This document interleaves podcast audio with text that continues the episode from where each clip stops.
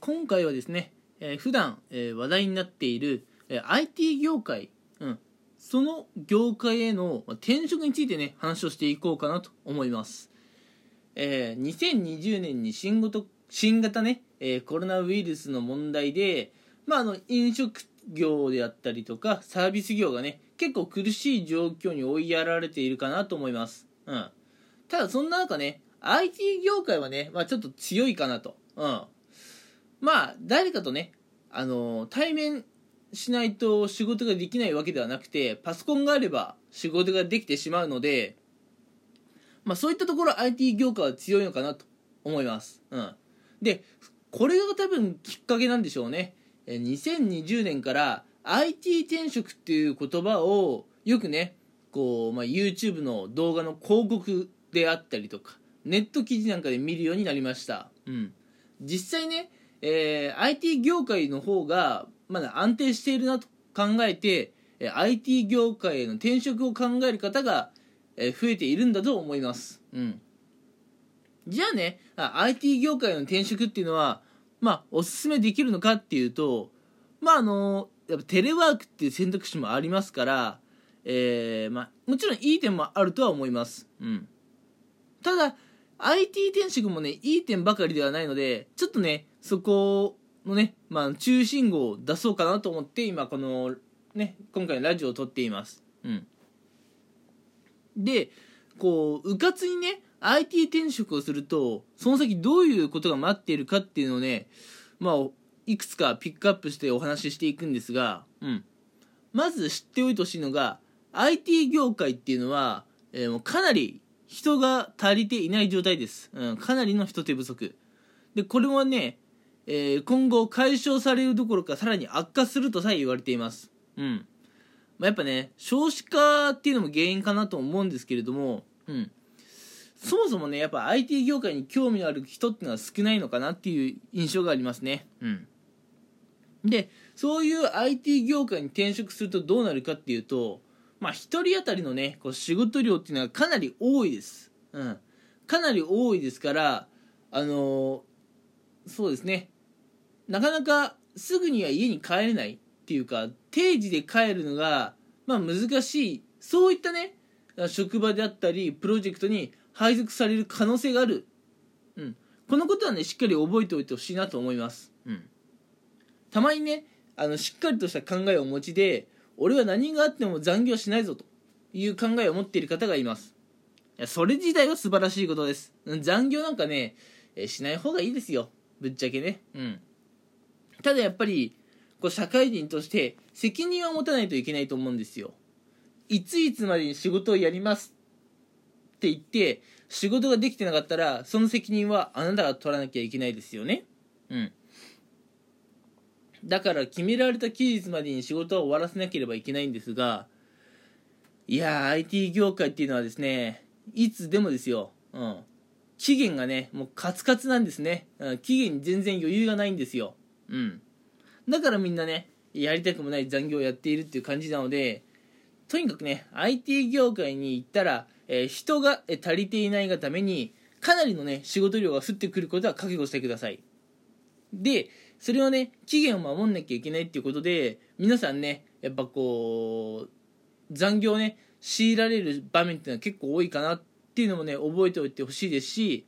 えー、あとね、まあ、日本人はねちょっと同調圧力、周りのね空気に流されやすいっていうところもありまして自分は仕事終わったけど、うん、周りがねまだ残業しているから、うん、なんかね無言の圧力でじゃあ自分もなんかやっていくかという感じに、ね、なってしまう方が結構多いかもしれないです。IT 業界、うん、ですからこの業界に入るとねなかなか定時が帰りにくいかもしれないっていうことをね IT 転職を考えている方はぜひ、えー、気をつけておいてもらいたいなと思っております。うん。まあその分ねあの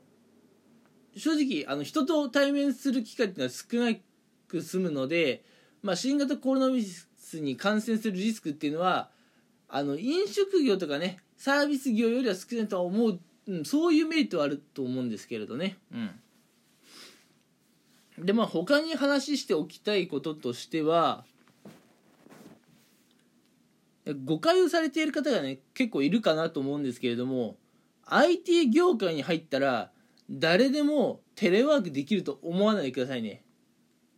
IT 業界に入ってもやっぱテレワークができるそういう仕事とかプロジェクトとそうじゃない仕事やプロジェクトっていうのがあるんですよ、うん、特にねセキュリティのねあの意識がかなり高いところっていうのはセキュリティを意識してあのテレワークはしないって言ってますから、うん、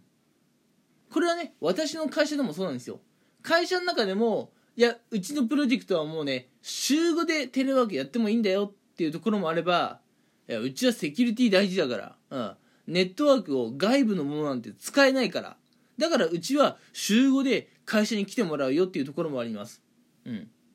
なのでね IT 業界に転職したからやったじゃあ今日から俺は、えー、家でお仕事だとはならないですよ、うん、そこはねえー、勘違いしている方はどうも多いようなので、えー、これから IT 業界にする方はねその点も気をつけておいてもらいたいなというふうに思います。うん。なのでね今、えー、市場に出回ってる、えー、IT 業界の実態とか、えー、そういったものとね、うん。え実際の現場の声っていうのは若干ねあの違うところがあると思います、うん、いやだってそうですよ。ネット上の記事もねあの大体いいとこだけを取り上げて記事になってたりするんでね、うん、IT 業界の働き方改革進むとか、うん、まあその話自体はね事実かもしれないんですけれども皆さんが思っているほど IT 業界の働き方って実は変わってなかったりするんです。だから IT 業界に行ったらもう新しい働き方で俺は家で仕事ができるんだと思っている方がいたらちょっとねそれは誤解かなと思ってほしいです。うん。ということでね、え、まあいろいろお話をしていきました。すでに IT 業界で働いている方がいたら今回のね話っていうのは結構納得していただけるところは多かったんじゃないでしょうか。うん。IT 業界っていうのはかなりまず人が少ないですと、うん、人が少ないから1人当たりの仕事量がかなり多いですと、うん、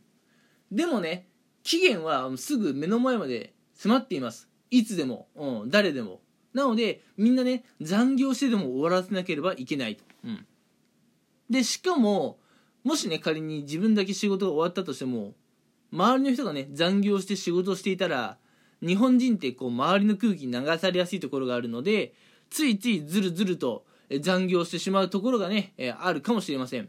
そのためなかなかね定時で帰るというのは IT 業界難しいです。うん。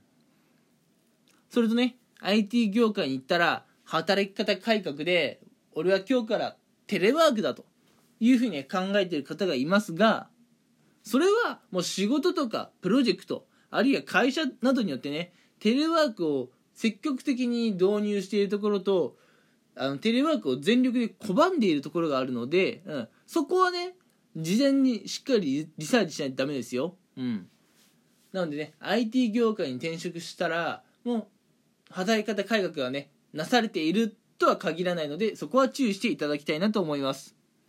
ということでね今回は、えー、IT 転職をする際にですね、えー、まあ、IT 転職をする方が気をつけなければならないことをお話ししていきましたはい。ではね、今回はこれぐらいにしておきたいと思います。聞いてくれてありがとうございました。